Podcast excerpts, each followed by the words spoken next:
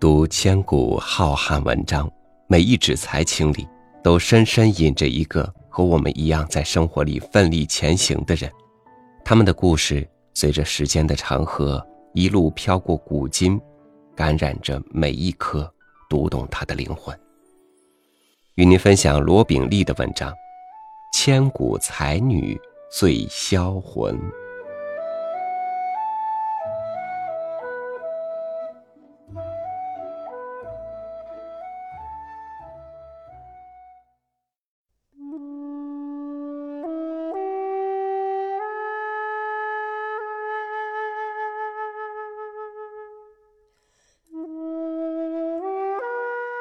对李清照这样一位千古才女，我一直找不到一个贴切的词语来表达，还是借用她自己《醉花阴》里的那句话：“莫道不销魂，帘卷西风，人比黄花瘦”，可能更为贴切。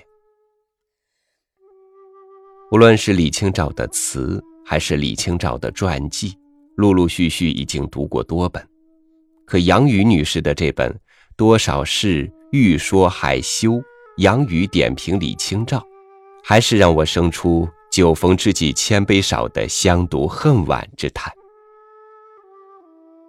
真的，要把一个德才貌三优、酒色财气四爱的才女写好写实，是相当有难度的事情。才气逼人的杨雨女士终于做到了。这令我拍案叫绝，钦佩之至。此书的每个标题都选用了李易安的一句词，我特别喜欢这样的表述方式，读来亲切委婉，富有诗意。全书共五十讲，以词为横线，以词人生平经历为纵线，可谓脉络清晰，内容丰实。李清照在一般读者的眼中，可能一直是婉约派的代表，这跟他中后期创作的大量哀怨词作有关。翻阅他现存下来的六十多首词作，仅带愁字的就有十几首之多，真是怎一个愁字了得！细细回顾他跌宕起伏的一生，少女期间的李清照还是相当开朗。调皮可爱的，尤其《剪字木兰花》《如梦令》和《点绛唇》这三首，完全向我们展现了一个少女怀春、楚楚动人、娇态迷人的美少女形象。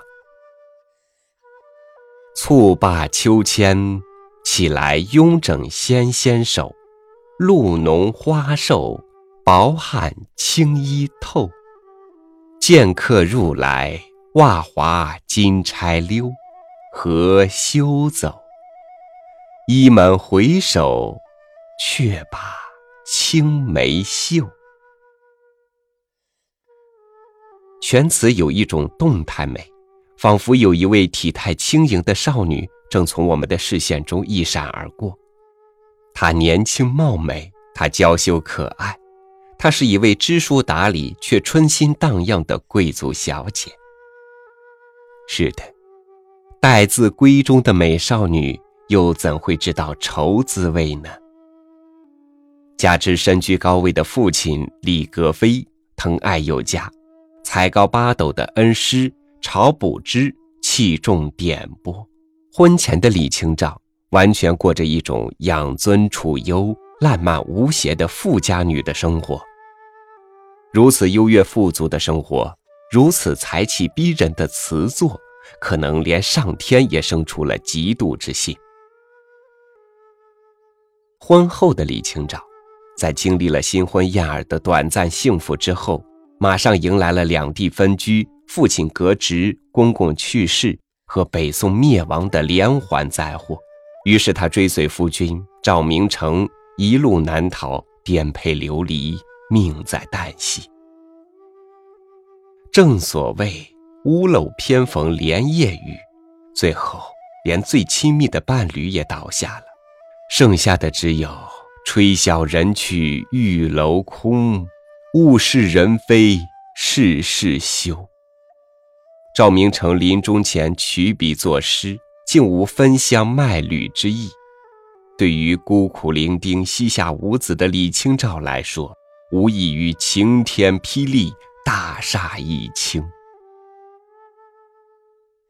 风烛残年的她，又经历了再嫁风波，无异于雪上加霜，硬生生的把一个云鬓斜簪、沉醉尽兴的美才女，折磨成了满怀愁绪、人比黄花瘦的孤苦老太婆。人的一生其实是很短暂的，可在这短暂的一生中，有的人活得开朗豪放，而有的人却幽怨凄凉。这其中有个人性格的成分，也有环境变化的结果。李清照无疑是后者居多。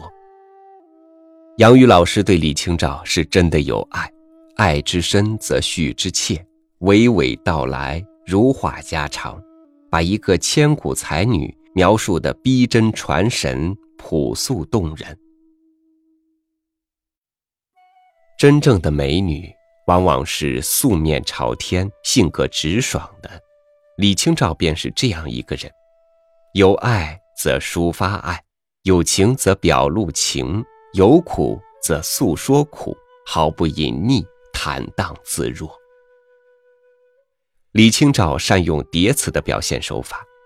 最著名的就是那句“寻寻觅觅，冷冷清清，凄凄惨惨戚戚”。千百年来，读之者无不悲从中来。李才女也是有自己内心偶像的。杨宇教授着重提到了陶渊明，无论是自号易安居士，还是将青州老家主厅命名为归来堂。甚至诗文中善用“东篱”两字，都可见吴柳先生的影子。此愁绵绵无绝期，千古才女欲消云。有多少事欲说还休，有多少人一去难求。厌倦沉思。一怀愁绪，已是才下眉头，却上心头。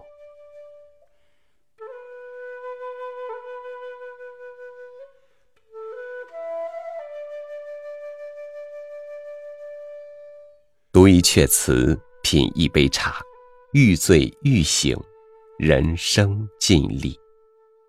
感谢您收听我的分享，欢迎您关注微信公众号“三六五读书”。收听更多优美文字，我是超宇，明天见。